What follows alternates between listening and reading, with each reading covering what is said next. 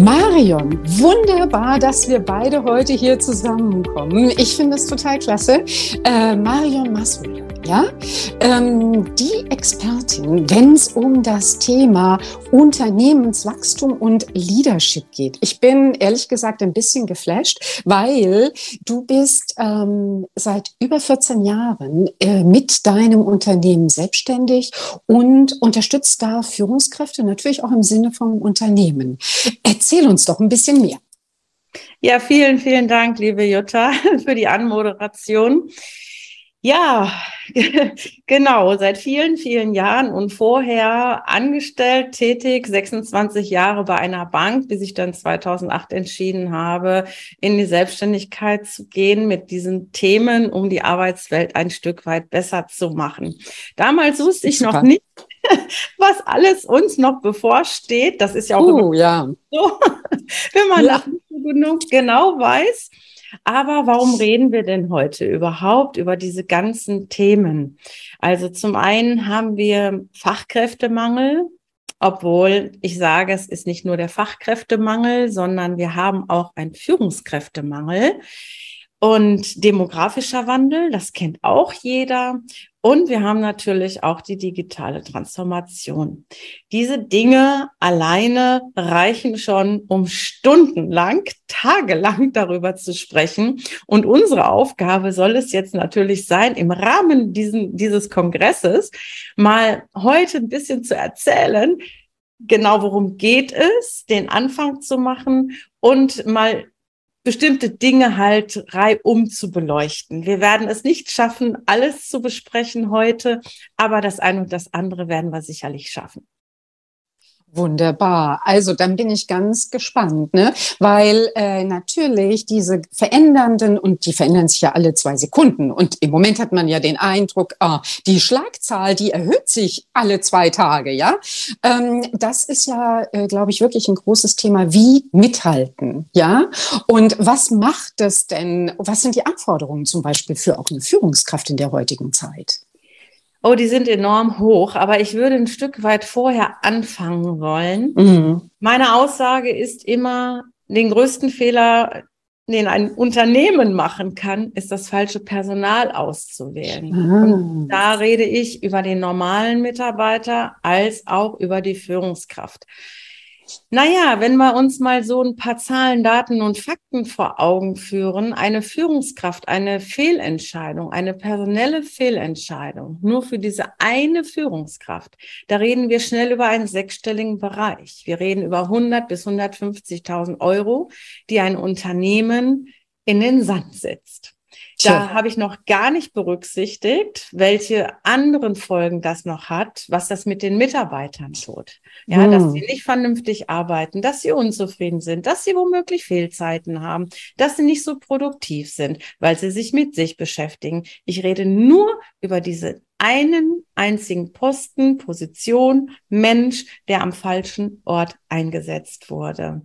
Und mhm. da machen viele Unternehmen Spanne einfach am falschen Ende. Wie häufig ist es schon vorgekommen, dass ein guter Spezialist, eine super Fachkraft, weil sie sehr, sehr lange, sehr, sehr gute Spezialistentätigkeiten absolviert hat, dann einfach zur Führungskraft ernannt wurde, weil man sagt, oh, der ist lange da, der kennt das Unternehmen oder die kennt das Unternehmen. Und hm. deswegen befördern wir diese Person halt. Und mhm. damit habe ich wirklich mit Zitronen gehandelt. Und das ist mhm. schon den schlimmsten Fehler, den ein Unternehmen machen kann. Und da mhm. genauer hinzugucken, was braucht es an Sozialkompetenzen, um jetzt die Stelle auszufüllen und was braucht es in Zukunft in dieser verändernden, wahnsinnig schnell verändernden Arbeitswelt. Ja, ganz genau. Also das, ähm, ich glaube, da sprichst du einen wirklich gravierenden Punkt an, weil es ist natürlich ähm, auch immer so diese zwei Seiten. Ne? Also für das Unternehmen ist es natürlich dann schon eine starke Auswirkung, wenn man jemanden von der Fachkraft zur Führungskraft ähm, befördert. Und äh, dann ist es aber vielleicht auch etwas, wo der äh, Mitarbeiter selber dann sagt, ja, das ist gut und schön, aber hey, da brauche ich wirklich noch mehr Rüstzeug, ja? Ja, ja, klar. Dafür ist ja dann die Führungskraft da, um den Mitarbeiter und auch sich selber zu entwickeln. Das vergessen wir ja sehr häufig. Mm. Also Personalauswahl, ich möchte da nochmal drauf zurückkommen. Bei der Personalauswahl, wie gesagt, ist für mich der Dreh- und Angelpunkt und da geht's im Grunde tatsächlich los. Ich arbeite da sehr gerne mit diagnostischen Verfahren. Verfahren hört sich okay. immer so anstrengend an, ist es aber in dem Fall gar nicht. Es geht mir gar nicht um diese überholten Auswahlmethoden, sondern um moderne Dinge, um die Soft mhm. Skills abzufragen und mhm. zu gucken, welche Kompetenzen trägt oder Potenziale. Manchmal reichen ja auch wirklich Potenziale, weil keiner von uns, wenn ich mich sehe als junge Führungskraft, als ich bei der Bank war, ja, da hatte ich ja auch noch nicht die Skills, die ich am Ende des Tages hatte oder wo ich mich heute auch immer noch entwickeln darf. Mhm. Aber die Potenziale waren da. Es war erkannt worden, geworden, dass ich bestimmte Metakompetenzen in mir trage, die ich noch entwickeln darf. So, und darum geht es. Es geht mir nicht um die fachliche Seite. Dafür ist das Unternehmen. Hm. Ich kann nicht jede Branche, nicht jeden Arbeitsbereich so kennen, dass ich sagen kann, ja, das ist die richtige Fachkraft oder der hat die, die Fachkenntnis, die, die es braucht. Was ich aber sagen kann, ist, das ist die Person, die über mhm. die erforderlichen Soft Skills verfügt und die mhm. gilt es im Vorfeld mit dem Unternehmen abzustimmen und zu mhm. gucken, was wird denn da gebraucht? Und mhm. zu schauen, wer passt am besten auf dieses Anforderungsprofil? Wie ist die Gruppe strukturiert? Und was braucht es? Und mhm. damit mhm. macht man schon ziemlich viel richtig. Und das kostet ein Bruchteil dessen, was ich gerade mal in den Raum geworfen habe, jenseits der 100.000 Euro.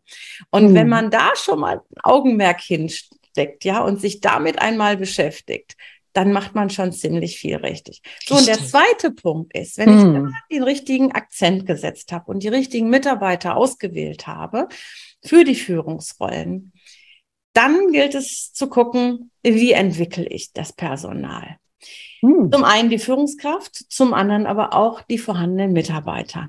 Und wir sind gerade in einer Zeit, naja, die nicht ganz so rosig sind.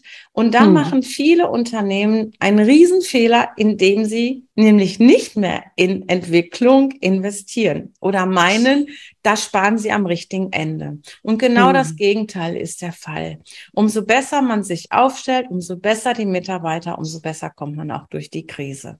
Und da muss hm. man halt schauen, was sind die geeigneten Instrumente, um die hm. Führungskräfte zu schulen. Und hier komme ich auch nochmal auf Statistiken zurück. Mhm. Es gibt jedes Jahr die Gallup-Studie, die also eigentlich seit Jahrzehnten, kann man schon fast sagen, die nahezu Nuancen anders, aber nahezu dieselben Prozentzahlen ans Tageslicht bringen. Und ganz ehrlich, ich finde die sehr erschreckend. 15 Prozent der Mitarbeitenden haben innerlich gekündigt. 70 Prozent machen Dienst nach Vorschrift und die restlichen 15 Prozent sind die Leistungsträger. Und das wird im Wesentlichen darauf zurückgeführt, dass das so ist, diese große kritische Masse von 70 Prozent, weil die sich einfach schlecht geführt fühlen. Und das ist nicht das, was ich behaupte, sondern das ist das, was Studien an den Tag legen. Und nicht nur einmal, sondern Jahr für Jahr immer wieder. Und damit ist klar, und auch das ist das, was ich beobachte in den Unternehmen, dass zu wenig Geld investiert wird in die Ausbildung beziehungsweise Weiterentwicklung von Führungskräften. Mhm. Denn nicht, weil ich auf meiner Visitenkarte stehen habe, dass ich Abteilungsleiterin bin oder Abteilungsleiter mhm. bin, bin ich eine gute Führungskraft. Ich bin das deswegen, weil ich bestimmte Kompetenzen habe, die ich dann auch noch lebe. Und wenn hm. ich sie nicht habe, muss ich sie erwerben und mich auch immer up to date halten. Das ist nicht einmal erlernt und fertig. Die Welt, die dreht sich ständig weiter. Und wir sind leider in so einer Abwärtsspirale. Und es wäre schön, wenn wir mal in so eine Aufwärtsspirale wieder kommen würden. Ja, ja. die Menschen glücklicher macht und damit hm. auch die Unternehmen viel profitabler. Ja, also das finde ich ist ein, ist ein extrem wichtiger Punkt, denn in der Tat, die Gallup-Studie, diese Zahlen, die du genannt hast, die sind ja über Jahre, Jahrzehnte fast immer gleich. Ja, also da hat sich nicht wahnsinnig viel verändert, aber drumherum, diese Faktoren, die du am Anfang angesprochen hattest, ne? also wir leben ja auch in einem demografischen Wandel. Das heißt, auch die Leute, die jetzt in die ähm, Unternehmen hineinkommen oder die relativ am Anfang auch sind ihrer Karriere haben ja auch eine ganz andere Sichtweise darauf, wie sie geführt werden wollen. Da sind wir noch gar nicht. Ich war noch immer bei dem Punkt, was oh. Status quo. Da sprichst du natürlich einen ganz wichtigen Punkt an. Die neue hm. Generation möchte komplett anders geführt werden. Da reden wir noch über Kompetenzen, die in Zukunft gebraucht werden. Ja, ja, ja. Und hm, teilweise wenn wir die Kompetenzen schon. von heute nahezu mal da hätten, wo sie hingehören. Und ja. jeder Vierte, das muss man hm. sich auch mal überlegen, jeder Vierte ist wechselbereit. Die sind auf Absprung. Und das in den mhm. Zeiten mit dem bösen C-Wort, dass die hm. Leute, egal wie es gerade aussieht, wechselwillig sind, weil sie sagen, das tun wir uns nicht mehr an. Wir hm. möchten uns anders entfalten. Wir möchten anders geführt werden. Wir sind nicht mehr damit einverstanden. Und da bin ich genau bei dem Thema Unternehmenswachstum, Unternehmenserfolg. Die Unternehmen hm. müssen sich anders aufstellen, um in Zukunft noch so attraktiv zu sein für gestandene Mitarbeiter, aber eben auch für die nachfolgenden Generationen, weil die wünschen sich mal komplett eine andere hm. Arbeitswelt. Das hat hm. mit dem, was wir, was wir beide noch kennen oder auch jetzt in den Unternehmen mal überhaupt nichts mehr zu tun. Hm. Ne? Und mhm. genau, Arbeitgeberattraktivität ist ein Riesenstichwort und da reicht nicht mhm. der Obstkorb oder mal Gesundheitstage oder hm. kostenfreies Wasser zur Verfügung zu stellen. Hm. Auch wesentlich mehr. Ja, genau. Was äh, siehst du da für Trends am, am Horizont sozusagen, wenn es um diese Arbeitgeberattraktivität geht? Ja, die große Kunst ist es natürlich, sich so abzuheben von Markt, dass es attraktiv ist, für mich attraktiv mhm. ist, mich überhaupt mit dem Arbeitgeber zu beschäftigen. Heute ist es ja nicht mehr so, dass ein Bewerber eine Bewerbung irgendwo hinschickt und hofft, hoffentlich werde ich eingeladen.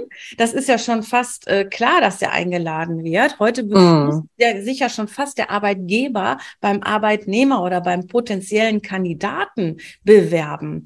Und mhm. ähm, dann sollte auch möglichst das, was also dort versprochen wird, auch einmal stimmen. Wir kennen das alle. Es gibt Unternehmensleitlinien, die werden nicht gelebt. Da fängt es hm. auch schon an. Die Führungskräfte sind da gar nicht mit einbezogen. Das hat man irgendwann mal vor Jahrzehnten vielleicht auf schönes Papier geschrieben, hm. Hochglanzbroschüren. Das liegt irgendwo wie ein Orga-Handbuch verstaubt in der Schublade und das wird hm. nicht mit Leben gefüllt. Und da meine ich auch das Top-Management. Wenn das Top-Management das nicht vorlebt, dann mhm. werden es die Führungskräfte nicht leben und dann kommt es beim Mitarbeiter erst schon recht gar nicht an oder nicht bei den Mitarbeitenden nicht an. So, mhm. der erste Punkt ist schon einmal, wenn ich solche Leitlinien habe und die heute vielleicht noch Gültigkeit haben, naja, die Marketingabteilung da vielleicht mal zu beauftragen, eine neue Kampagne zu machen, das mal wieder in den Fokus zu stellen, die Mitarbeiter mitzunehmen, neue Ideen, das ein, ein Fresh-up zu machen, dass die sich mitgenommen fühlen. Die Leute wollen heute nichts mehr vorgekocht bekommen, sondern wollen gerne mitkochen. Ja, damit mm. Auch gut schmeckt. Und da gilt es nicht, viele Köche verderben den Brei. Nein, umso mehr man mitnimmt, umso besser ist es tatsächlich. Also das wäre schon mal ein Punkt, die Unternehmensleitlinien, die Werte des Unternehmens so transparent zu machen und ein Fresh-up zu geben, dass sich möglichst viele Menschen damit identifizieren. Ich werde nicht den letzten Mitarbeiter bekommen. Ja, der, hm. der heute schon keinen Bock hat, ich sag das mal so deutlich, mhm. der hat das auch nicht, wenn ich ein Fresh-Up mache. Mhm. Ähm, damit werde ich den, der ist wahrscheinlich sowieso am falschen Arbeitsplatz. Also der richtige Mitarbeiter am richtigen Arbeitsplatz, Richtig. da auch nochmal ein Stichwort. Ja, mhm. dann Warum sind manche Leute in Führung? Manche Leute sind in Führung gegangen, also in eine Führungsposition gegangen, weil sie dort mehr Geld verdienen als beim Spezialistentum. Und auch da würde ich den Arbeitgebern empfehlen, ihr Vergütungssystem mal zu überdenken. Mhm. Mhm. Also die, die richtig Lust darauf haben, die Menschen mögen, das ist der, der Grundsatz Nummer eins. Ich muss Menschen richtig mögen, mich ernsthaft und wirklich für deren Belange interessieren. Mhm. Dann kann ich über Führungskraft sein nachdenken. Wenn es mhm. nur ums Geld verdienen geht, bitte Finger weg. Ihr habt ein ja. ganz wertvolles Gut in der Hand, nämlich die Menschen. Und ähm, da muss ich erstmal Mensch sein, um die Menschen auch zu führen. Ja, finde ich äh, ganz, ganz wichtig. Ne? Also nicht immer, also geht es darum, ja die Nummer zu sein, ja, sondern dass man wirklich als Mensch, als Mitarbeiter im oder Führungskraft im Unternehmen eben auch wahrgenommen wird. Was ich ähm, schon interessant finde, ist, ähm, du hast gesagt, so auch diese Leitlinien, Entstauben und so weiter. Ähm, ein anderer Aspekt, der ja in der heutigen Zeit auch natürlich äh, mit dem bösen C-Wort immer wieder natürlich hochkommt, ist Flexibilisierung im ähm, Arbeitsleben. Also das heißt, wie kann ich Homeoffice mit ähm, Bürotätigkeit ähm, verbinden? Das ist ein Aspekt, der da natürlich immer wieder nach oben kommt, ja. Ja, also da sind wir jetzt schon bei den neuen Arbeitswelten. Da geht es um die neue äh, Kultur der Führung. da geht es um viel Vertrauen, obwohl ich der Meinung bin, das gab es auch schon immer. Also wenn ich meiner Führungskraft vertraut habe und die ja. Führungskraft mir, dann war das immer schon ein sehr, sehr wichtiger Punkt für die Basis überhaupt, weil das ist hm. überall das Gleiche. Das gilt in der Familie, das gilt in der Partnerschaft, das gilt in der Freundschaft. Wenn das Vertrauen hm. nicht da ist, dann kann hm. ich noch so viel drumherum basteln. Es wird hm. keine Stabilität haben. Das ist hm. ein so. Und was wünschen sich die meisten Mitarbeiter? Die wünschen sich Sicherheit und Stabilität. Und die wünschen mhm. sich keine Führungskraft, die wegläuft, wenn es mal schwierig wird oder mhm. befürchtet, von oben einen auf den Deckel zu kriegen, weil sie sich vielleicht mhm. schon vor mich stellt. Also auch ja. das habe ich schon erlebt in einer mhm. Situation, dass mir eine Führungskraft gesagt hat, also du hast mit allem recht, aber ich kann dich jetzt gar nicht mehr schützen, weil wenn ich das tue, geht das zu Lasten meiner Tantieme. Und ich werde nicht nochmal mit dem Top-Management anlegen, weil es für mich dann finanzielle Einbußen bedeutet. Also, also da fühlt man sich als Mitarbeiter natürlich extrem gewertschätzt, ja. Und da fragt man sich natürlich, hat das noch was mit Sicherheit? Hat das was mit Stabilität zu tun? Rein mhm. menschlich betrachtet, sage ich, ja, kann ich sogar nachvollziehen. Mhm. Das auszusprechen, ja, okay, hat auch noch was mit Vertrauen zu tun. Der ist wenigstens ehrlich dem Mitarbeiter gegenüber. Ist mhm. aber keine stabile Beziehung, die hm. nachhaltig mhm. wahrscheinlich dann noch von Erfolg gekrönt ist. Also ja. alles habe ich schon erlebt und das wird zukünftig nicht mehr funktionieren. Und wir hm. brauchen Führungskräfte. Warum stellen wir denn die Führungskräfte heute ein? Wir suchen mhm. doch, oder auch Spezialisten, vollkommen wurscht. Wir suchen mhm. die doch, weil wir denen zutrauen, ein Team zu führen. Und dann geht das Top-Management her und will plötzlich der Führungskraft sagen, wie die seinen Job machen soll. Oder genauso mit dem Spezialisten. Wir suchen Spezialisten. Ich nehme immer sehr gerne den Steuermenschen weil so ein ähm, äh, Steuerfachwirt heißen die, ja, oder Steuerbetriebswirte, ähm, wenn die sind so speziell in ihrer Art, ja. Also ich als Führungskraft muss dem doch nicht mehr sagen, wie das Geschäft geht. Den kaufe ich doch ein, damit der mir als Unternehmen sagt, wie ich Steuer sparen kann. Und wenn ich dem dann vorschreibe, klein, klein, wie der seine Arbeit zu machen hat, das hm. funktioniert hm. doch nicht. Also hm ne, das ist sowohl bei der Führung als auch beim Spezialisten immer wieder ein Hemmschuh. Und mhm. die Freiräume, diese flexiblen Räume, die braucht es eben auch. Und die Menschen wünschen sich sinnstiftende Arbeit, sie wollen einbezogen werden, sie wünschen sich vor allem aber auch Wertschätzung, sie wollen Freiräume, sie wollen selbst entscheiden und nicht, mhm. dass alles vorbestimmt wird. Also von mhm. daher mhm. ist das schon mal ein Bereich, der auf jeden Fall abgedeckt werden muss. Ja, hm. das sind also die größten Punkte. Und als Arbeitgeber muss ich so attraktiv sein, dass ich das nach außen transportiere. Wir kennen das von den großen Firmen, die großen Brands, die verstehen es, sich zu vermarkten, dass man hm. quasi wie ein Magnet wird, dass man dahin will. Ich will jetzt gar nicht Werbung machen für die Global Player, wo die Mitarbeiter oder die Bewerber Schlange stehen, weil sie das genau dort alles bekommen. Und das hm keine Lippenbekenntnisse sind, sondern weil es dort auch gelebt wird. Und mhm. Räume, Homeoffice, ist nicht mehr das, was die, die, die, die neue Generation möchte. Die neue Generation möchte mobil arbeiten. Die möchte mhm. vielleicht so ein IT-Nerd, ich sag das mal, der möchte vielleicht die Füße im Bali in, in, ins Wasser halten und mit mhm. seinem Laptop chillig unter einer Palme liegen. Der genau. macht seine Arbeit, ja. Das, das ja. meiste ist ja auch kontrollierbar.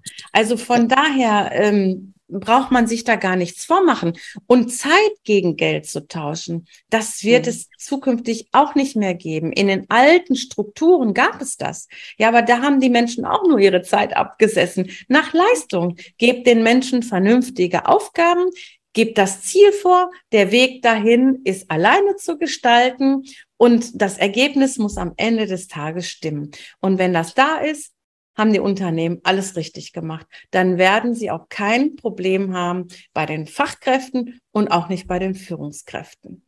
Wow. Also, da hast du ähm, das Bild eigentlich schon vorgezeichnet, wo Unternehmen sich ähm, hinorientieren sollten und was sie tun sollten, um auch nicht nur, also ihre Mitarbeiter natürlich mitzunehmen, aber eben auch ihre Führungskräfte mitzunehmen, ja. Denn eins hast du schon ganz deutlich gesagt, Micromanagement ist out. Ja, ähm, ganz wichtig ist zielorientiertes Führen und eben dann auch weg von dem, was man eben auch früher so kannte, so diese, ähm, also das ist etwas, was ich ganz spannend finde. Da würde ich abschließend noch mal gerne eine Frage zu stellen. Ähm, wir haben ja, kommen ja aus so einer Zeit, wo man, okay, einerseits ähm, Arbeit ist Arbeit, Freizeit ist Freizeit und wir haben dann eigentlich so eine Phase erlebt, wo ich sagen würde, fast, das ist so ein bisschen Work-Life-Blending gewesen.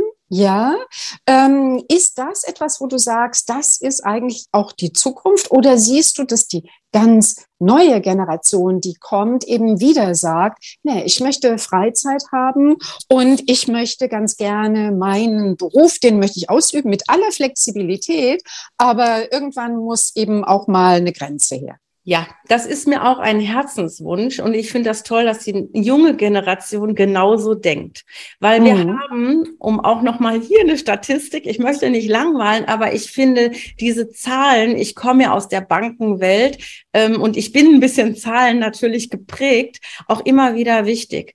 Wir haben, ich bin auch Gesundheitsmanagerin und deswegen ist mir die Gesundheit der Mitarbeitenden egal in welcher Hierarchieebene, auch sehr, sehr wichtig. Und gerade beim Top-Management und bei den Führungskräften in der ersten Führungsebene stelle ich es immer wieder fest, die achten zu wenig auf sich. Hm. Und die Mitarbeitenden, naja, wenn die eine gute Führungskraft haben, in Anführungsstrichen, die aber auch kein Feierabend kennt, man schaut es sich ab. Das ist wie bei den Eltern zu Hause, wie man sozialisiert wurde. Man glaubt dann, das gehört jetzt zum guten Ton. Und mhm. ich finde, es ist unheimlich wichtig, sich auch diese Auszeiten zu nehmen und zu gönnen und mhm. genau auch mal das Handy auszuschalten, wenn ich im Urlaub bin oder wenn ich Feierabend habe. Das gilt natürlich nicht in Krisenzeiten, wenn ich zum Krisenstab gehöre. Das meine ich nicht, aber wir haben nicht mhm. 365 Tage im Jahr Krisenstab. Es kann immer mal sein, dass es Situationen gibt, wo das vonnöten ist. Und mhm. da bin ich auch sofort dabei und sage natürlich. Aber wenn alles normal läuft, hat auch eine Führungskraft Feierabend und ähm, ein Mitarbeiter eben auch und auch das Top-Management, weil es gibt noch eine Familie und es gibt noch ein Leben drum herum um die Arbeit. Genau. Und das soll auch gelebt werden. Und das halte ich für sehr, sehr wichtig. Mir sind aber noch zwei, drei Dinge sehr wichtig, die ich auch hier noch nennen möchte. Zum einen ist es die Fehlerkultur. Die Menschen mm. macht es auch krank, dass sie das fängt ja schon in der Schule an. Ne? Ich mache mal zehn Rechenaufgaben, neun richtig, eine falsch. Was ist fett, rot angekreuzt? Diese eine falsche, statt mit grün drunter zu schreiben, bravo, neun richtige. Ne? So. Und so ist es auch im Job. Man macht eigentlich mhm. den Job wirklich immer richtig gut und irgendwann passiert ihm ein Flüchtigkeitsfehler oder ähm, man ist gedankenlos, wird abgelenkt, was auch immer, oder man hat gearbeitet, obwohl man krank war, oder man ist einfach mal nur Mensch und hat einen Fehler gemacht. Und zack, oft ist man gleich ein Kopf kürzer. Ja, und das ist das Schlechteste, was man machen kann. Ich kenne Unternehmen, die arbeiten da ganz anders. Die sagen, der tollste Fehler wird im Grunde prämiert, weil wer weiß, wofür der uns, wovor der uns hier noch bewahrt. Ja, genau, bewahrt hat. Und ähm, wir gehen auch bewusst mal Risiken ein. Ich meine jetzt nicht den Chirurgen am offenen Herzen, das wäre jetzt ganz blöd. Aber hm. in normalen Unternehmen, in denen ich bin, also in Wirtschaftsunternehmen oder in Banken, da äh, darf man auch ruhig mal bewusst Risiken eingehen und den Menschen die Angst vor Fehlern nehmen, weil die machen auch krank. Und da wollte ich nämlich gerade noch drauf hinaus. Die erste, äh, die größte Krankheitswelle oder äh, Krankschreibung sind Herz-Kreislauf-Erkrankungen. Das hm. zweite hm. sind äh, Bewegungsapparat und das dritte hm. psychische Erkrankungen. Und bei psychischen Erkrankungen ist es Zustände, Depressionen hm. und Burnout. So, und das ist mir ganz wichtig, die Menschen davor zu bewahren, weil wir können uns das nicht leisten, dass das noch weiter ansteigt. Und die Krankenkassen in ihren Reports, wenn man die liest, bis 2050 verheißen mhm. nichts Gutes. Nee gerade mhm. bei den psychisch Erkrankten. Und wenn man sich dann noch die durchschnittlichen Zahlen anschaut, ich glaube, es sind 23 Arbeitstage pro Jahr, wenn ein psychisch Erkrankter im Durchschnitt ausfällt. Jemand mit mhm. Herz-Kreislauf und Bewegung liegen die bei 10, 12 Tagen. Also fast mhm. das Doppelte. Das heißt, wenn ich mal hochrechne, was das noch ein Arbeitgeber kostet, wenn ich nicht präventiv arbeite, mhm. sondern diese Krankheitstage habe und das noch weiter ansteigt, naja, da braucht man keinen Taschenrechner zu bemühen. Das kann man sich ziemlich schnell so ausrechnen, dass man da noch sehr viel Geld auch sparen kann. Absolut. Wir sehen davon, dass wir über ein ganz tolles Gut, nämlich den Mensch, die wichtigste Ressource, wenn man überhaupt über Ressourcen sprechen darf, hier redet. Und das hm. ist sehr wichtig. Und da kommt es nämlich drauf an. Ich bin letztens gefragt worden in einem Interview, was bedeutet für dich Führung? Daraufhin habe ich gesagt, Mensch sein. Und hm. das würde ich hier heute auch nochmal so sagen wollen. Wunderbar. Das finde ich ist ein super schönes Schlusswort, ja, für unsere Runde hier. Ähm, ich finde, du hast uns extrem hilfreiche und greifbare Ansätze und Wege aufgezeigt, was wichtig ist, genau ähm, dafür, wofür du eben auch Expertin bist, nämlich für Unternehmenswachstum und Leadership. Also ganz herzlichen Dank, Marion Massolder. Du noch mal ganz kurz sagen, für die, die mehr wissen wollen und mit dir in Kontakt treten wollen, wie macht man das jetzt am besten? Also am besten über meine Homepage ähm, unter www.marion-marsholder.de und da findet ihr alle meine Kontaktdaten und ich freue mich, wenn jemand mit mir in Kontakt tritt. Und dir nochmal vielen, vielen Dank, dass du ja. mich interviewt hast und wir sehen uns, liebe Jutta. Vielen Sehr Dank. gerne. Freue mich drauf. Bis zum nächsten Mal. Tschüss. Bis dann. Tschüss. Tschüss.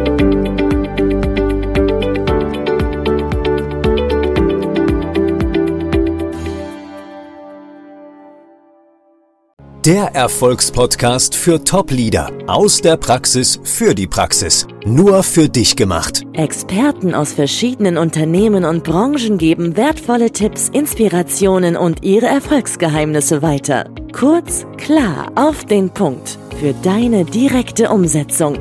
Von A wie Achtsamkeit bis Z wie Zeitmanagement. Der Erfolgspodcast macht dein Leben als Top-Leader leichter. Von und mit Marion Maasholder. Herzlich willkommen zu einer neuen Folge meines Podcastes, diesmal mit der lieben Sabrina von Nessen. Ich freue mich besonders, Sabrina, dass du heute da bist. Und wir haben wieder ein spannendes Thema, und zwar Future Skills. Was fällt dir so ganz spontan dazu ein, liebe Sabrina?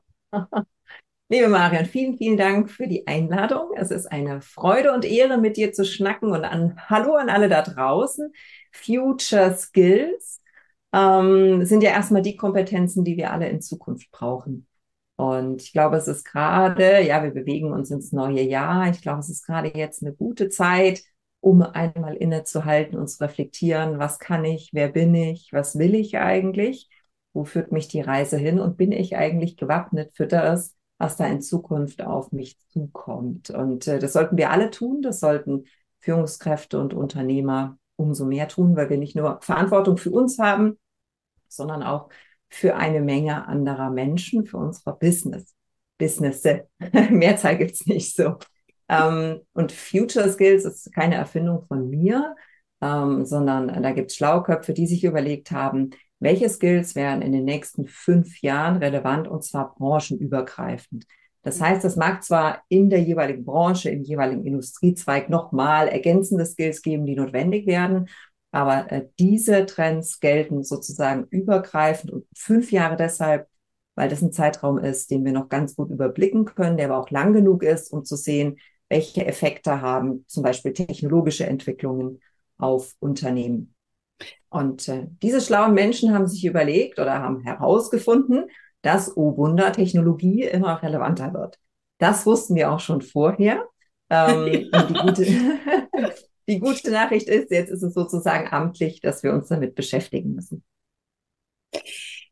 Wir reden ja immer so gerne von sogenannten Schlüsselkompetenzen. Also in der Vergangenheit war das sowas, also zu meiner Zeit, ne, als es solche Assessment Center Verfahren gab und wir reden ja hier immer über Führung, über Unternehmensführung und über Führungskräfte und über Selbstführung und da gab es immer der, der, dieser Punkt Durchsetzungsvermögen. Wir mussten alle so wahnsinnig durchsetzungskräftig sein, also machtvoll sein. Das hat sich ja komplett geändert.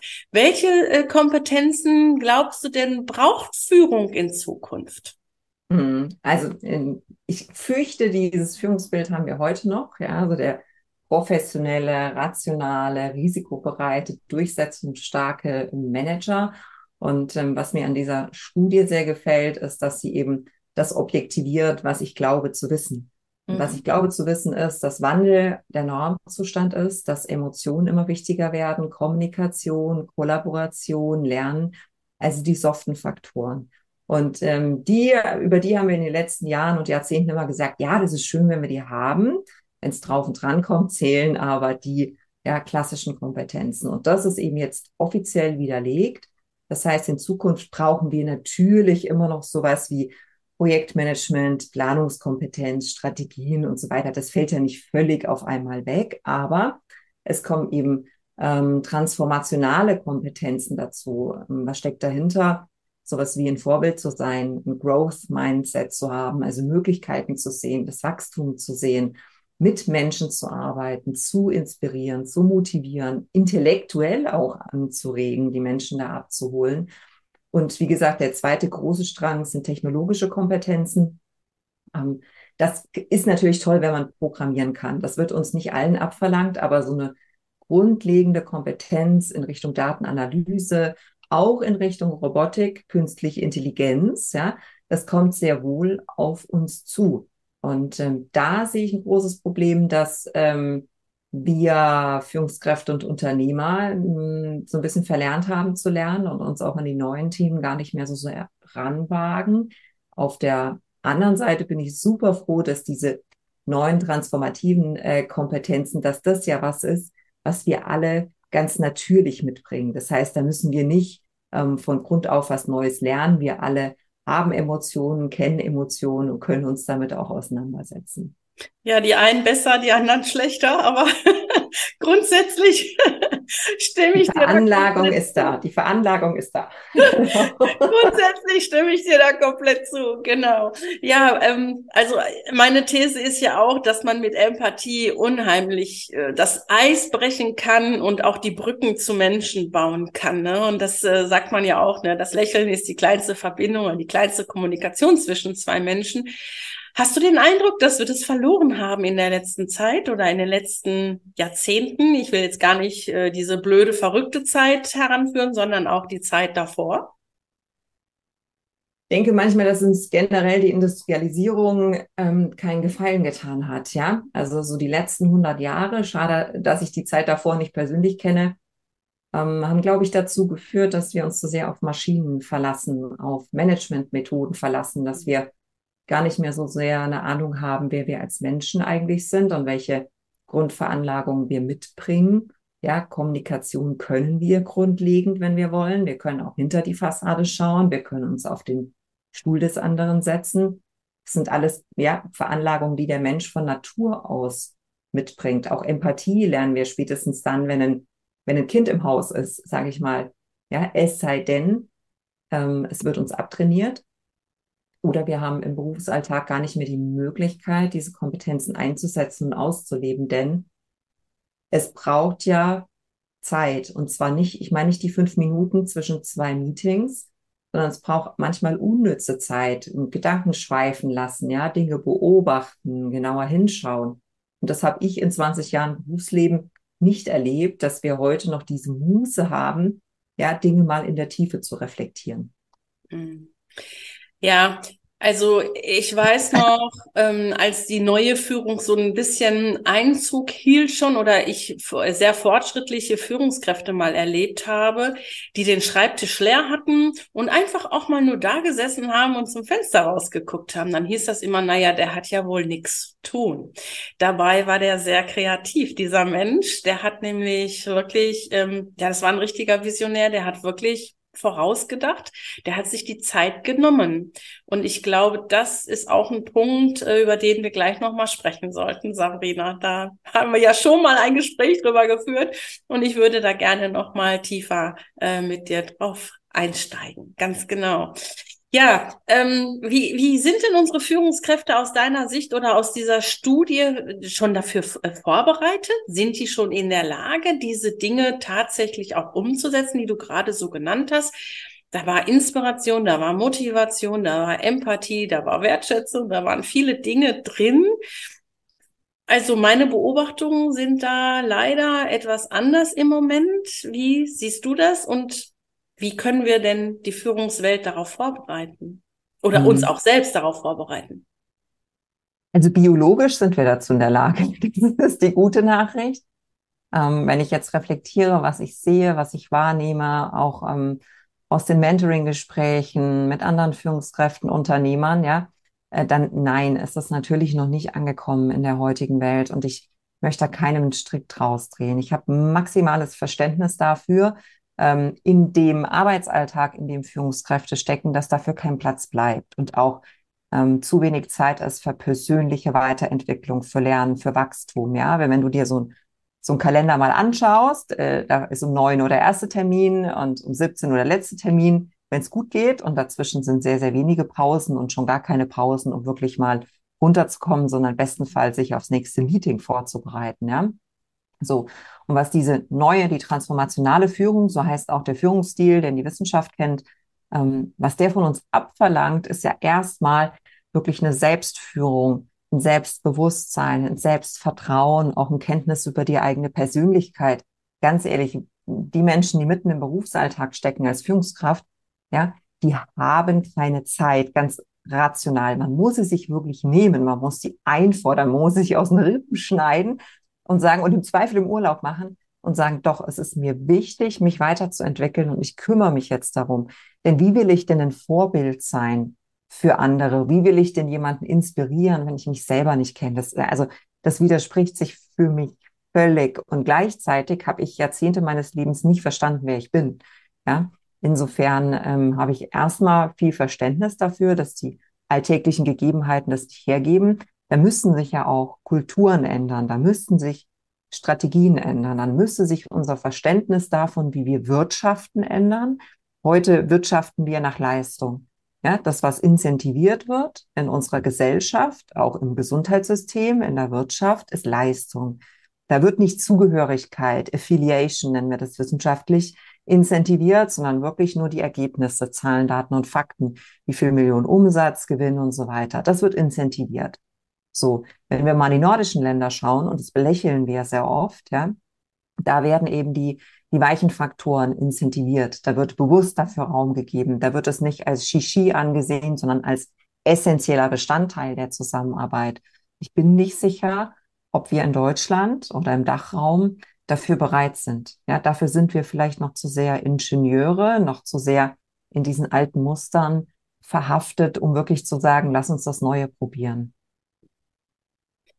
Ja, sehe ich alles ganz genauso. Aber wenn wir jetzt überlegen, wie kriegen wir denn die PS auf die Straße? Wie kriegen wir denn diesen Change hin zu dem, was du gerade beschrieben hast? was wir nicht mehr haben möchten, zu dem, was wir haben sollten, damit wir eben produktiver, effektiver, effizienter und vielleicht auch gesünder bleiben auf Dauer. Hm. Also generell kennen wir ja die Motivation hin zu etwas und weg von etwas. Und die Motivation weg von, das heißt, wenn etwas richtig, richtig weh tut, ähm, richtig unangenehm wird, ähm, die ist in aller Regel stärker. Da fällt es uns leichter, uns zu ändern möglich, dass wir erstmal eine richtig große Krise brauchen, also richtig einmal mit der Nase im Sand bremsen, um zu verstehen, es muss sich was ändern. Das kann sein. Ich weiß nicht, ob wir es dann erkennen. Ähm, oder ich hoffe auf die Unternehmer, ja, auf die oberen Führungskräfte, die sagen, nein, wir leiten diesen Wandel ganz bewusst ein. Ähm, wir verändern unser System. Ja, und es gibt tolle Unternehmen, die auf neue Art und Weise wirtschaften. Die werden oft belächelt, die werden auf die Bühne gezerrt und ähm, man bestaunt die so ein bisschen wie Affen im Zoo. Also nimm mal das, ähm, das Unternehmen Einhorn, sind gestartet als Kondomhersteller, bieten heute noch weitere Produkte an.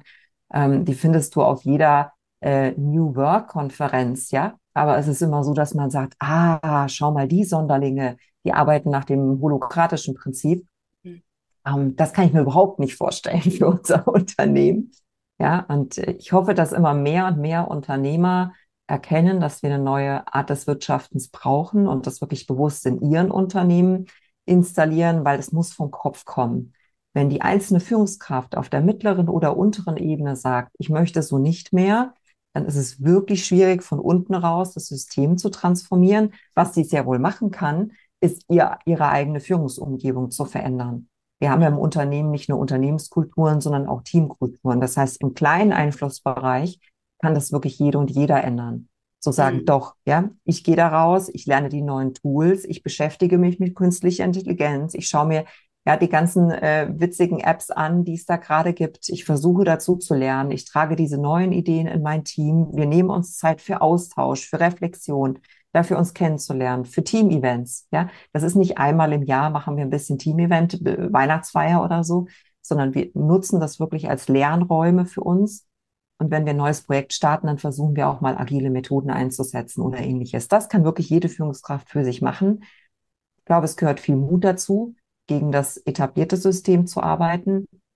Ähm, und es wird dann erfolgreich sein, wenn, wenn der Mensch, wenn die Führungskraft erkennt, es hat für mich persönlich einen Mehrwert. Mein Leben wird reichhaltiger dadurch. Ich sehe wieder mehr positive Aspekte in meinem eigenen Leben. Ähm, dann sind die hoffentlich auch gewillt, es in ihre Teams zu tragen. Aber ähm, wenn du von mir eine Prognose willst, ob wir das übermorgen schaffen, äh, nein. die deutsche Mentalität tut sich extrem schwer damit, Dinge loszulassen, Dinge mal fließen zu lassen, kreativ zu sein. Das ist nun wahrlich nicht unsere Kernkompetenz, ja. Aber wir werden mehr. Tatsächlich darf ich äh, von meinen Kunden auch mal berichten, ganz kurz.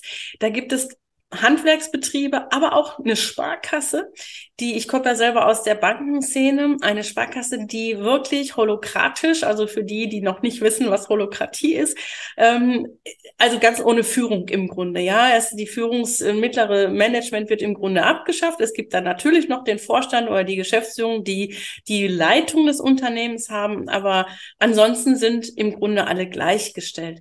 Und ich hätte mir niemals denken können, dass so etwas bei einer Sparkasse möglich ist. Ich war nun selber 26 Jahre bei einer Bank und das ist ja sehr hierarchisch geführt. Und die haben natürlich einen totalen Wandel hingemacht. Ich habe mit einem der Vorstände sprechen können. Die haben natürlich auch 15 Jahre fast 20 dafür gebraucht. Das ist eben nicht ne, innerhalb von drei Tagen, ganz klar. Das dauert ein bisschen länger, aber es ist tatsächlich möglich. Wenn es Menschen gibt, die diese Idee verfolgen, und es auch durchziehen. Und wie ist es so häufig? Erst wird man belächelt, ne? Ähm, und später dann als Held gefeiert. Dazwischen gibt's alles Mögliche, was man sich sonst noch denken kann. Ja. Und ähm, ich, ich glaube auch fest daran, dass es wichtig ist, dass die Menschen komplett anders drauf sind, also die, die arbeitssuchend sind oder äh, die in Anstellung sind und aber wechselwillig sind, die suchen sich so bewusst ihren neuen Arbeitgeber aus, dass ich glaube, dass man genau mit solchen Effekten total punkten kann. Und mhm. das machen einige Unternehmen ja auch schon vor. Die sind zum Magnet geworden. Ne? Und das ist ja genau das, was du auch beschreibst. Mhm. Welche Rolle spielt denn dabei? Wir haben gerade über die Führungskräfte gesprochen, auch schon ein Stück weit das Thema Gesundheit und Vorbereitung. Wie, was spielt denn aus deiner Sicht das Thema Mindset und Resilienz für eine Rolle in diesem gesamten Prozess? Ich glaube, es ist der, der Schlüsselfaktor tatsächlich, ja. Ähm, Resilienz hat ja mehrere Faktoren in sich. Ähm, Abstand nehmen zu können, Dinge aus der Ferne zu betrachten, zu objektivieren, raus aus dieser Opferrolle zu gehen. Und das ist schon der erste Punkt. Wenn ich mich umschaue, dann erlebe ich auf den Führungsebenen viel Frust, viel Stress, ähm, Burnout-Gefahr, muss man wirklich sagen. Mhm. Und in, ähm, in so einer Haltung ist es doch super schwierig, das Positive zu erkennen und Wandel voranzutreiben und mehr zu achten auf Kollaboration und das Team mitzunehmen und inspirieren. Also wenn du selbst in so einem Loch bist, ja, dass du den Wald vor lauter Bäumen gar nicht mehr siehst, dass du gar keinen Ausweg siehst, wie willst du denn dieses Leuchtfeuer sein für andere? Das funktioniert nicht. Deshalb, ich glaube, da fängt es an, dass wir in der Lage sind, geistig Abstand zu nehmen von dem, was wir beobachten und ja, es, die Welt ist schwierig und die wird auch nicht mehr einfach. Also für alle, die, die darauf warten, dass übermorgen äh, die Wirtschaft wieder so ist wie vor 20 Jahren, das wird nicht passieren. Ähm, das heißt, wir müssen uns damit auseinandersetzen, von einer Krise in die nächste zu wandern oder zumindest vor einem Berg äh, und dann wieder vor dem nächsten zu stehen. So. Und äh, wenn wir das schaffen, wirklich mal ähm, mit Abstand auf die Situation zu schauen, ja, so Adlerperspektive und zu sagen, was ist meine Rolle? Warum triggert mich eine Situation so unglaublich? Warum gerate ich wieder außer Kontrolle? Ja, was, was veranlasst mich dazu, raus aus meinem Normalzustand zu gehen und hinein in all das Ungesunde? Ähm, dann schaffen wir es auch wieder, Möglichkeiten zu erkennen, ja, optimistisch zu sein, die Chancen zu suchen, so und das Glück zu suchen. Ich glaube, Glück im Leben ist eine Einstellung, ob wir die schönen Dinge sehen oder die hässlichen. Ja, wenn du in deiner Beziehung schaust, wenn die, die durchschnittliche Beziehung hat Höhen und Tiefen. So, es liegt an dir und an mir zu sagen, ich fokussiere mich auf die Höhen oder auf die Tiefen oder ich sehe die Tiefen als Voraussetzung, damit es wieder Höhen gibt. Und das ist im Unternehmen genauso, das ist im Team genauso. Und das kann ich nur mit Abstand, mit einer guten geistigen Gesundheit und dann mit der Möglichkeit, wirklich äh, mich aufs Wachstum zu fokussieren, aufs Lernen zu fokussieren, ähm, die, äh, die positiven Aspekte zu erkennen, weil dann kann ich arbeiten. Ja, also wenn ich so einen Grundzustand habe von es ist Müll, okay. dann gehe ich doch raus und suche mir Kooperationspartner, dann erstelle ich einen Plan, dann finde ich meine Strategie, ja, dann habe ich meine, meine Hilfsmittel zur Hand, dann geht das doch. Aber solange ich hinter der Mauer bin und sage, pass auf, das ist unmöglich. Ich kann keine künstliche Intelligenz mehr lernen über 40. Das, das schaffe ich nicht. Ich kann nicht remote führen. Ich möchte mich nicht mit agilen Arbeitsmethoden auseinandersetzen. Solange ich in dem Zustand bin, ja, okay, Prognose, dann wird das sehr schwierig bis nicht machbar. Ja, das heißt, da müssen wir einmal raus. Und ehrlich gesagt, je älter ich werde, umso ähm, mehr verstehe ich es, dass man nicht mehr so bereit ist, neue Dinge zu lernen. Es wird einfach anstrengend irgendwann, immer noch mal was Neues und noch mal und noch mal. Ähm, aber die Zukunft wird immer mehr aus Lernen bestehen, aus digitalen Tools bestehen, auch aus digitalem Lernen äh, bestehen. Findest du? Ich finde, yeah. also ich bin, ich bin ja jemand, ich bin ja so ein äh, Weiterbildungsjunkie, ne? Wenn irgendwas durch ist, muss was Neues her. Und die Neurowissenschaft hat das ja jetzt auch wirklich belegt, dass wir bis ins hohe Alter, also was früher so gesagt wurde, was Hänschen nicht lernt, lernt Hans nicht mehr oder so, das ist totaler Quatsch. Das ist ja auch lange schon widerlegt. Das heißt, im Grunde sind wir ja dafür ausgelegt, hinter dieser Fassade können wir uns ja eigentlich gar nicht mehr verstecken stecken, dass ja. wir sagen, naja, ich bin jetzt schon so alt, das kann ich nicht mehr lernen. Ne? Vielleicht lernt ein Jüngerer etwas schneller. Ja, das mag sein. Aber unser Gehirn und so, das ist komplett darauf ausgelegt, bis ins hohe Alter dazu zu lernen und sogar gesundheitsförderlich. Ich habe jetzt letztens eine Studie gelesen, ähm, Alzheimer beispielsweise, wer in, in, in 10 bis 15 Jahren nichts mehr verändert in seinem Leben, keine neuen Dinge dazu lernt. Und ähm, der hat äh, ja, wenn man das als Chance betrachten will oder ein Risiko, nennen das mal Risiko, ein weitaus höheres Risiko, an Alzheimer zu erkranken. Ne? Das sind ja Botschaften, also alleine deswegen möchte ich schon immer was Neues lernen und mich auch geistig fit halten. Ne? Ja, ja. Biologisch, nochmal, biologisch können wir das alles. Ja, es gibt so viele Studien, die sagen, wenn du und ich glauben, wir können nicht mehr, wir sind am allerletzten angelangt, ja, so Pfeifen aus dem letzten Loch, dann haben wir erst wenige Prozente unseres Potenzials überhaupt mal genutzt. Ja? Mhm. Also unser Gehirn, unser Körper schafft so viel mehr, als wir das können und wollen. Und dann kommt irgendwie so der Geist, der mentale Zustand dazu, der uns einflüstert, jetzt reicht's, jetzt will ich nicht mehr. Ja? Und das meine ich damit, diese, diese Bereitschaft nimmt ab. Ähm, mhm. mit dem Alter zu sagen, ich stelle mich einer neuen Herausforderung, weil wir ja den Rucksack der letzten Jahrzehnte immer mitschleppen. Und wir wissen ja, was wir schon alles gelernt haben und wie oft wir uns verändert haben und uns auf was Neues eingestellt haben und so weiter. Mhm. Ähm, das heißt, wir haben irgendwann so dieses, wir glauben den Anspruch zu haben darauf, dass es sich nicht mehr ändert. Es mhm. muss doch mal gut sein. Ich glaube, das müssen wir einfach loslassen. Es wird nie gut sein. Es wird immer notwendig sein, bis, was weiß ich, wie alt wir sind, äh, 70 oder 75, bis wir aufhören zu arbeiten. Und warum überhaupt aufhören zu arbeiten? Das ist mal die nächste Frage, die ich stelle. Also was ich ganz furchtbar finde, ist dieses, wir schielen auf die Rente ja, und hoffen darauf, dass dann die Ruhe einkehrt. Das ist doch furchtbar. Ich arbeite gern. Ähm, ich glaube, dass sich die Art und Weise, wie wir arbeiten, verändern muss, damit wir das auch im höheren Alter noch können. Mhm. Ja, aber warum denn auf einmal nichts mehr tun? Was, also, dann ist doch mein Leben nicht mehr erfüllt. Ja, das heißt, wenn wir diese Ansprüche, diese diese Glaubenssätze, die wir mitbringen in Bezug auf Arbeit, in Bezug auf Wachstum und Lernen, wenn wir die verändern, dann sind wir physisch absolut dazu in der Lage. Wunderbar. Ja.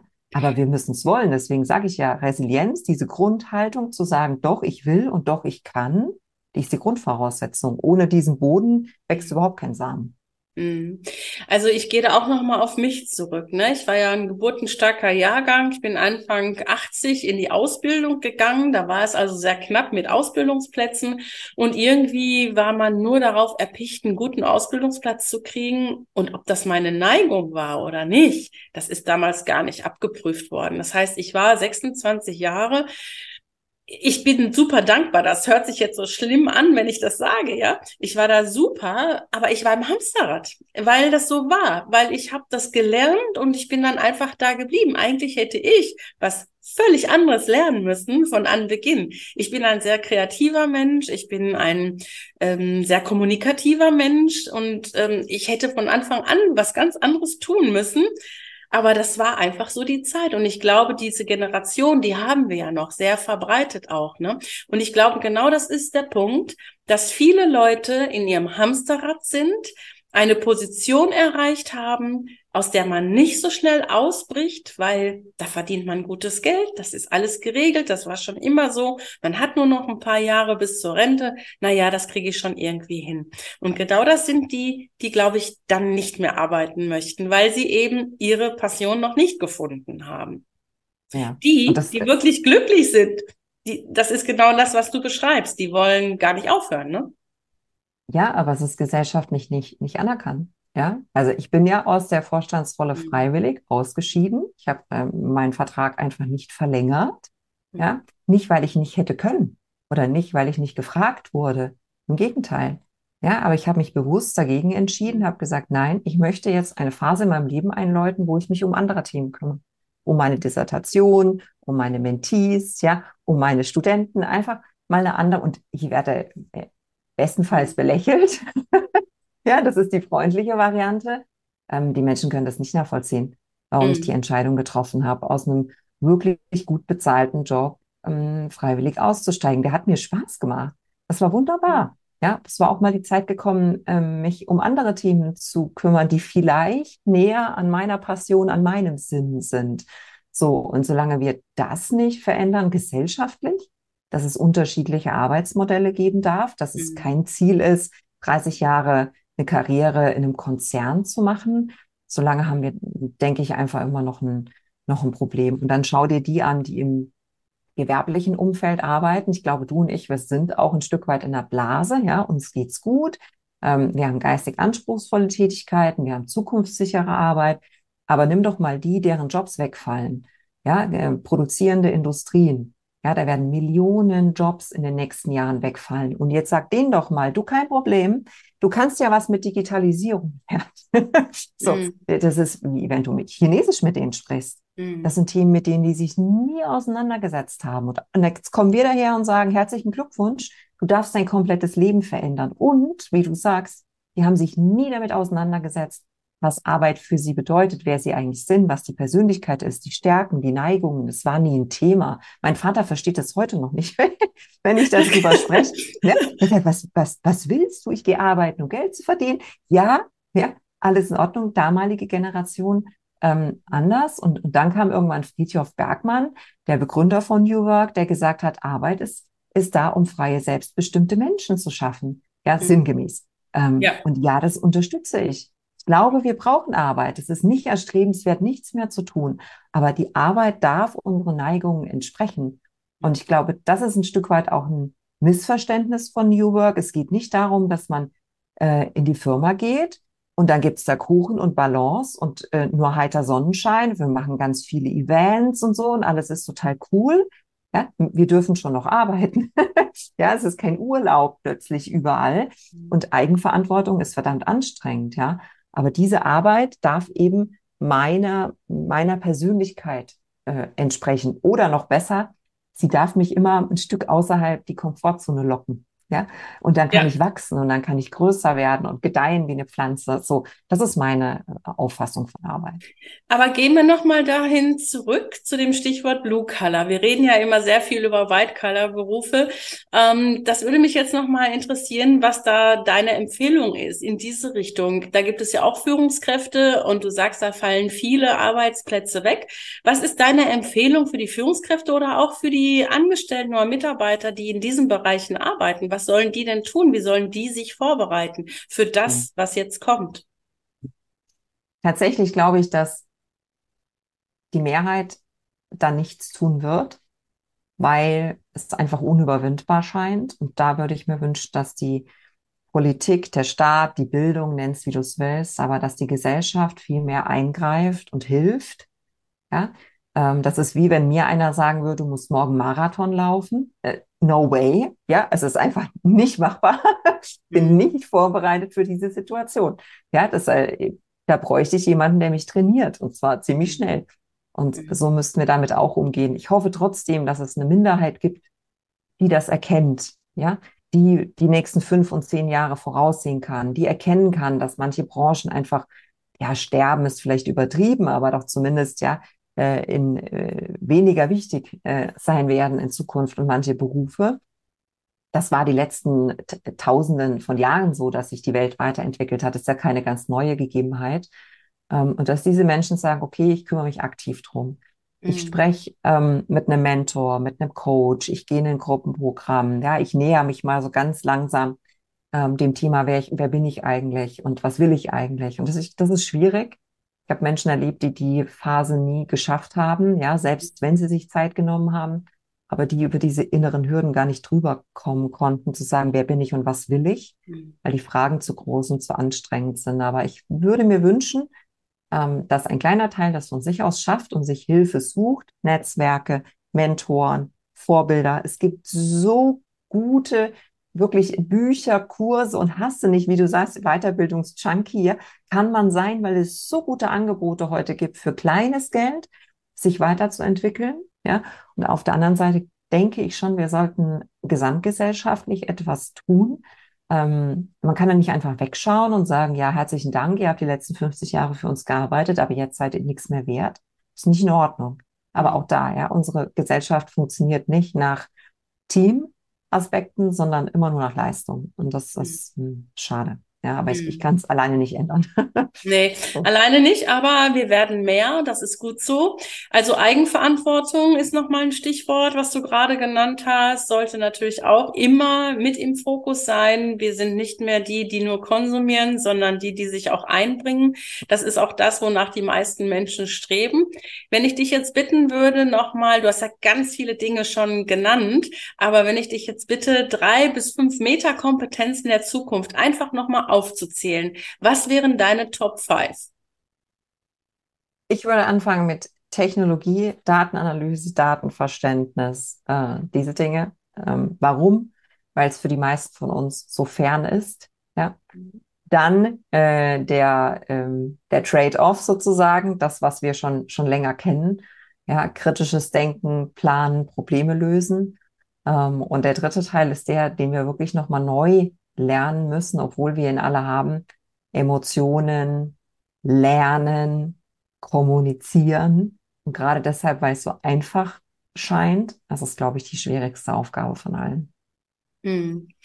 Und übrigens, das ähm, kann man auch alles nachlesen. Wie gesagt, der, ähm, es gibt über die Future Skills ähm, Studienanalysen. Es gibt auch den Future of Jobs Report vom World Economic Forum. Das heißt, da ist das nochmal weltweit beleuchtet worden. Und äh, da ist es auch so, dass wir so auf den vorderen Rängen, sage ich mal, die, die klassischen Kompetenzen haben, wie jetzt äh, kritisches Denken, Problemlösen und so weiter. Dass es dann weitergeht in die Technologie und das Leadership, emotionale Kompetenzen und so weiter genauso in diesen Top Ten stehen. Ja, das heißt, auch das habe ich mir nicht ausgedacht, aber ich unterstreiche diese Aussagen maximal. Ja, sehe ich als mhm. unbedingt wichtig an. Ja, kann ich auch nur unterstreichen. Also aus meiner Sicht möchte ich noch was hinzufügen. Alles das, was du gesagt hast, komplett d'accord.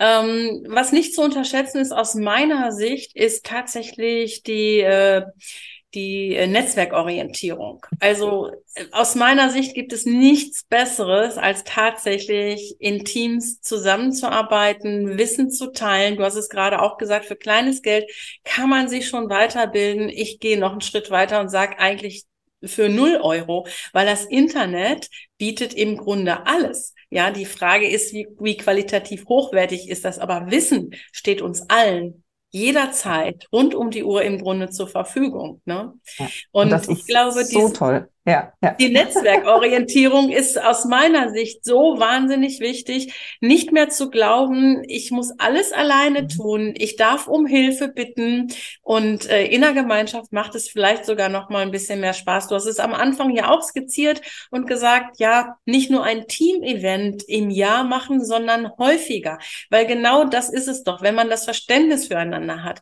äh, ein bisschen mehr auch aus dem privaten Bereich weiß, ohne sich lieben und äh, das Innerste nach außen kehren zu müssen. Aber ich glaube, das stützt so sehr und das bringt so viel Mehrwert für die Ergebnisse, für das Team, für den Menschen, für die Zufriedenheit, für die Gesundheit. Ich glaube, genau das ist der Kreislauf, den wir brauchen. Also das wäre so eine Metakompetenz aus meiner Sicht nochmal, die mir sehr, sehr wichtig ist dabei. Unterstütze ich sehr. Und ich habe mir gerade wieder gedacht, du und ich, wir kommen aus einer Welt, ja, von, von Haus, Post und Festnetztelefon. Und ich weiß nicht, wie viele Stunden ich in der, in der öffentlichen Bibliothek verbracht habe. Ich feiere das heute noch. Dass das Wissen, was ich brauche, nur irgendwie einen Klick entfernt ist. Das ist für mich immer noch faszinierend. Ja, ich liebe Technologie, ich liebe das Internet, ich sehe da absolut die positiven Seiten. Ich bin nicht dafür, dass alles nichts kosten muss.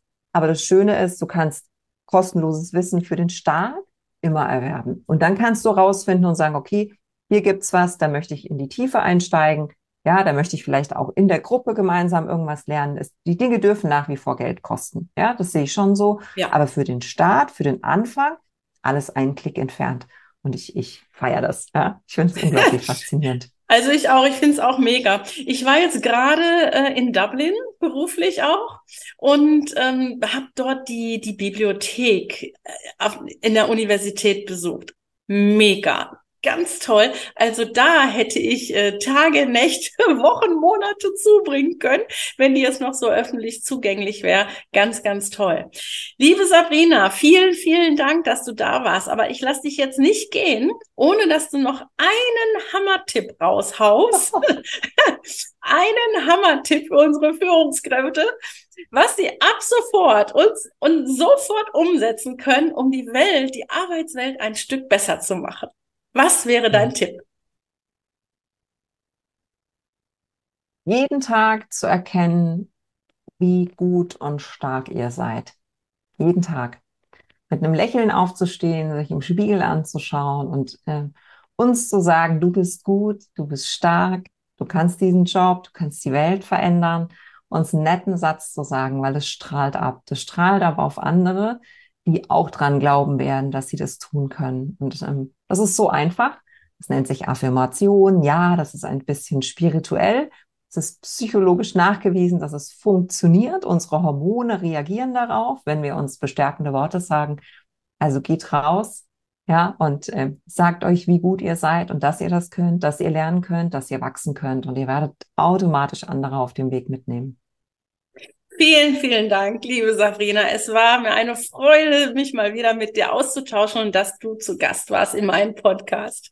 Ich sag Dankeschön ja. und es war sicherlich nicht das letzte Mal. Darauf hoffe ich. Danke an alle, die dabei waren. Macht's gut. Bis zum nächsten Mal. Bis bald. Ciao. Der Erfolgspodcast für Top-Leader aus der Praxis für die Praxis. Nur für dich gemacht. Experten aus verschiedenen Unternehmen und Branchen geben wertvolle Tipps, Inspirationen und ihre Erfolgsgeheimnisse weiter. Kurz, klar, auf den Punkt. Für deine direkte Umsetzung. Von A wie Achtsamkeit bis Z wie Zeitmanagement. Der Erfolgspodcast macht dein Leben als Top-Leader leichter. Von und mit Marion Maasholder.